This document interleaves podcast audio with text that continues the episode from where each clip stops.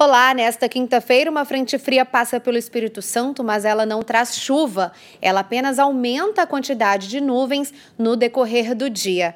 Veja mais detalhes na programação da TV Vitória.